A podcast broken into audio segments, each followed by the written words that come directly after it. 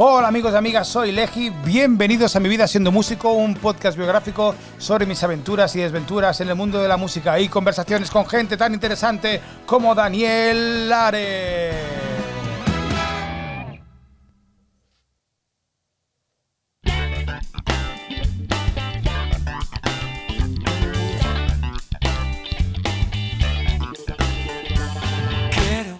Hacer la canción del verano. ¿Qué quieres hacer la canción del verano, Dani? ¿Ahora qué pasa, amigo? ¿Cómo estás? Oye, Dani, me has dicho antes, cuando hemos acabado otro podcast, me has dicho, espera, espera, porque te quiero decir, no, digo, no, me lo digas ahora, dímelo en el podcast, grábalo si tienes cojones. ¿Qué me quieres decir? A ver, ¿qué pasa? No, no, pues me has, me has leído la, la, mente porque te iba a decir, tienes que meter esta canción, la de instrucciones para escribir la canción del, del verano porque tiene que ver mucho con tu vida y con la mía y con, y con lo que te pasas tú criticando las radiofórmulas y los, y los triunfitos y todas estas cosas. Bueno, bueno, vamos a escucharla entonces, vamos a ver qué dice Dani Are. Te quiero, amor mío, amor mío, te quiero. ¿Cómo, cómo, cómo te quiero? a ver, a ver, no te, a ver, yo no que critico, a ver, no, cuidado. Yo no critico la radiofórmula que está de puta madre. Ojalá yo pudiera estar en la radiofórmula, Dani, no te equivoques. Yo no critico los triunfitos, no. Yo critico el mensaje que estamos dando. O sea, no, yo la radiofórmula, yo no creo que nunca he criticado la radiofórmula, cuidado, ¿eh? eh me parece que está de puta madre y, y, ojalá pudiera estar yo sonando en los 40 principales. Cuidado. En otra época, en los 80, que molaba más, que había gente como el último, la, la guardia, todos estos, ¿no? Ahora es verdad que no hay sitio para nosotros. Yo lo que critico, Dani, es el, el mensaje que se envía con los triunfitos de Operación Triunfo. Para triunfar tienes que llenar estadios, vender un millón de discos. Eh, no, tío, eso no es triunfar. Para mí triunfar es lo que haces tú, Dani. Tú eres un puto triunfador de la música porque vives de la música, haces lo que quieres, lo transmites y, tío, y después te puedes cascar, pues eso, una canción como esta. Vengamos, ah, mírala. ¡Oh! Reggaetón, hijo de puta, estás haciendo reggaetón. Es que esta canción es un buen rollazo, tío. Pero esto es eh. justo, justo el estribillo chorra. De, bueno, ahora, te explico la canción. Voy a abrir una cerveza y todo para que. Voy a abrirlo al micrófono para que lo oigas. A ver, vamos a escucharla. Muy bien. Esto es pura radio fórmula. Mira, escucha, escucha. Disco para el Boom 35. Daniel Are con 20 triunfitos. Alright. Has hecho así el gritito de Michael Jackson y todo, fíjate. A ver, pues mira. Ese es, ese es Javier Álvarez. ¿Te ah. acuerdas de Javier Álvarez? No. ah, sí, Javier Álvarez, claro, claro que sí. Oye, eh, vale, pues mira, me viene de puta madre esta canción. ¿Cómo está la música ahora, Dani? ¿Cómo la ves? ¿Cómo está el panorama musical? ¿Cómo ves a los chavales jóvenes? ¿Cómo ves? ¿Qué, es una pregunta que siempre hago con la gente que hablo, con los músicos, y me interesa saber mucho tu opinión. ¿Cómo la ves, tío? Es que no puedo dejar de poner esta canción arriba. Es que mira, es que es puta radio fórmula, tío. Mira.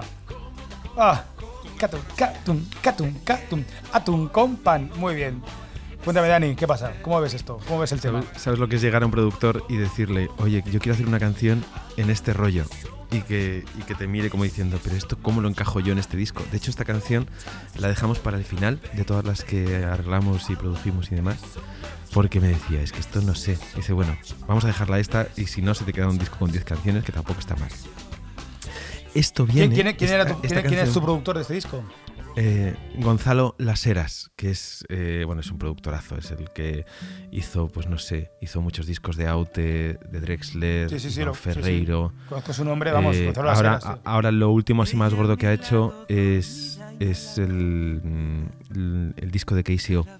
no sé, ¿sabes quién es KCO? Que es un hip hopero, pues lo más gordo que hay ahora mismo aquí en, en España. Que es un discazo, por cierto. Si no lo habéis escuchado, escuchadlo, se llama El Círculo, es increíble.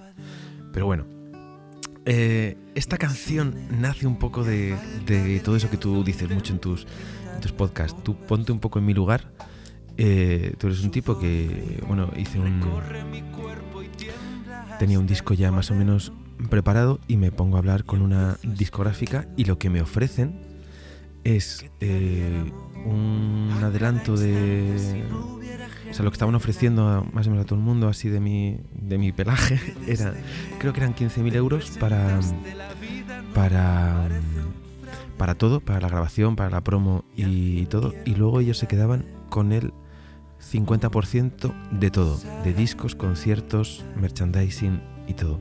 Entonces, claro, yo me lo, yo me lo planteé y, y dije, es imposible, decir, si yo ya vivo... ¿Qué discográfica era? ¿Qué discográfica? No, no, eso no se dice. no se dice. No, coño, dilo, que no pasa nada, Dani, tío.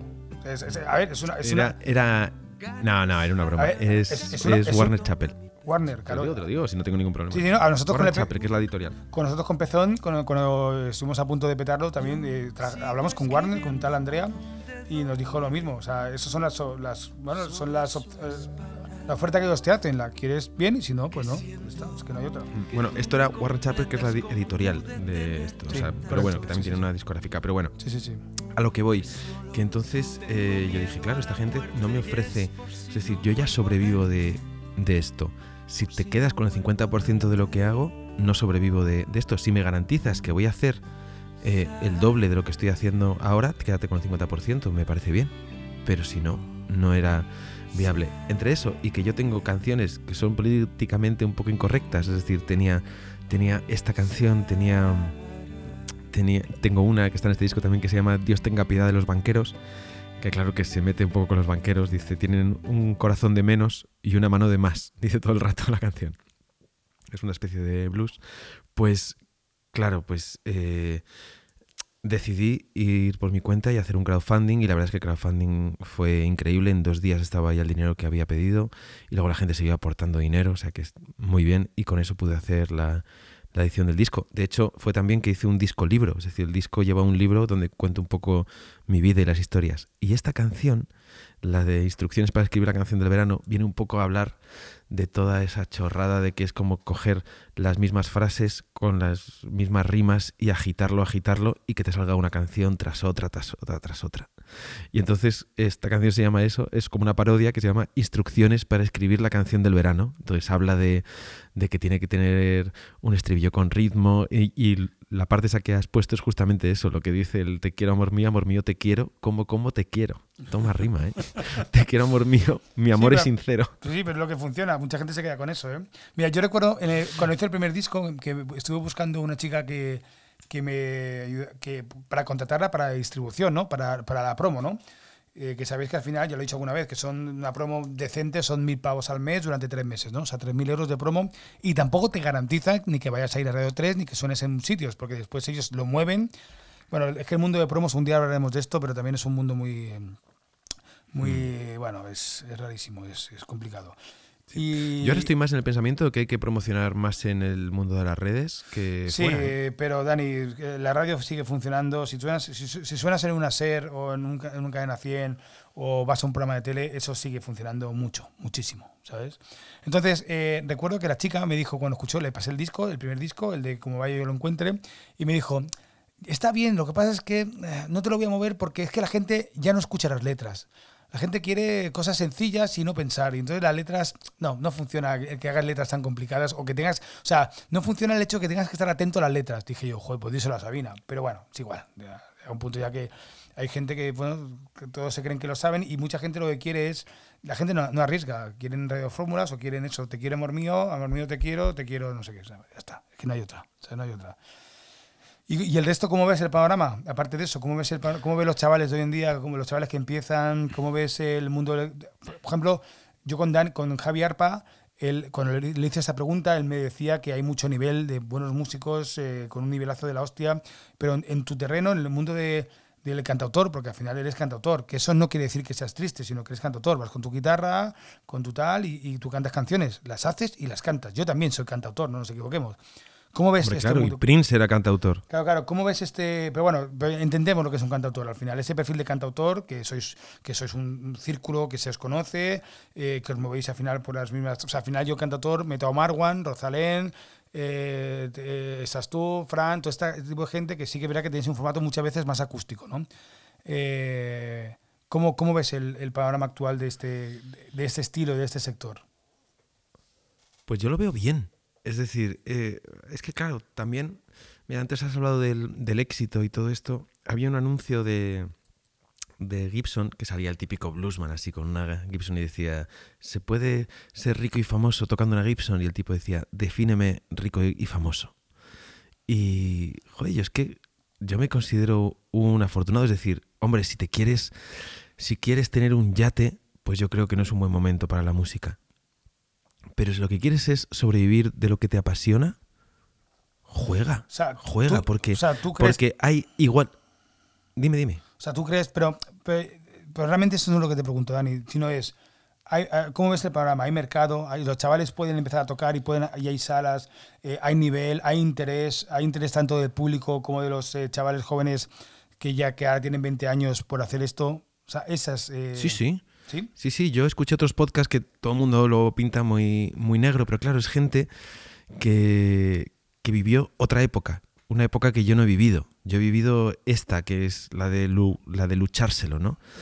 Y, y sí, lo que pasa es que todo es mucho más minoritario, pero existir existe, claro que existe. Es decir, al contrario, ahora hay proyectos que yo veo que funcionan, funcionan para dar de comer a las personas que lo hacen, que hace años yo ni conocería porque nadie hubiese apostado por ellos. Entonces, lo que se ha hecho es que se ha ensanchado el espectro. Evidentemente, hay gente que no van a ser músicos de eh, masas, pero no pasa nada. Es decir, a mí no me preocupa que a mí no me preocupa el, el no llenar un WeThink. Yo lo que quiero es tener gente suficiente para que me salgan las, cuentas y poder seguir haciendo esto que hago que me apasiona. No sé, a lo mejor es una visión que no esperabas, pero, pero yo creo que sí hay oportunidad. Y hay garitos, igual que hay garitos que te cobran por tocar y todas esas cosas, también hay garitos que una vez que eh, empiezas tocando en el bar Paco y no te hace caso nadie, y luego vas a otro sitio y vas a un sitio que es más específico de música, y pues vas subiendo y yo, no sé, yo, eh, yo hace años que no toco, o sea, que no, que no pago por... Por, por tocar en una sala. Hay días que se da Dani, bien, hay días has- que no se da tan Dani, bien. has movido el móvil y no, no estoy entendiendo nada de lo que dices. La gente no entenderá porque está grabando, pero has movido. Y, no- y lo, lo último que has, hecho, has dicho no lo he entendido. Ah, Me he quedado con el wifi. Pero la gente no ha entendido porque lo escuchará. Vale, pues te en lo repito, te lo No, repito. No, no, no, no, lo no hace, no hace- no hace falta porque la gente más o menos lo entendía. Ah, Dani, pues eh, no, me parece muy interesante lo que dices y muy optimista. No olvidemos que Dani es una de las personas más optimistas que conozco, siempre sonriendo. Por favor, el día que estés de mala hostia o estés de bajón, llámame, que me apetece ver tu, otro, tu otra cara, tu otro yo, el, el- el yo derrotado. No, no, no, no es por. por eh, no, no, es porque es que no te conozco, no te he conocido nunca con un mal rollo, ni cabreado, ni. Y mira que yo, de hecho, me porto un poquito mal a veces contigo, y tú ahí aguantando, siempre sonriendo, siempre tal. Así que por favor, ya. Yo me enfado poco, ¿eh? Yo me enfado poco. Cuando me enfado, me enfado, ¿eh? Pero me enfado muy, muy pocas Pues veces. el día que te enfades con quien sea, por favor, llámame que quiero compartir ese momento contigo.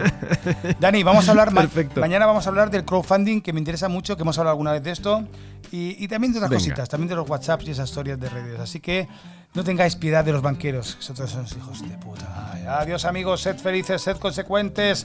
Os quiero, quereros, amaros y ahora estamos haciendo algo muy bonito. Estamos consiguiendo que haya más interacción, interacción social, ¿no? Estamos como, no sé, está cambiando un poquito todo gracias a esta puta mierda del coronavirus. Hasta mañana amigos, hasta mañana Dani. por diagnosticar. Mal de altura de los rascacielos, no llega oxígeno al cerebro y así están como están. Dios tenga piedad de los banqueros, no debería, pero me alegro alguien roba una sucursal. Si atáis hasta los polis con.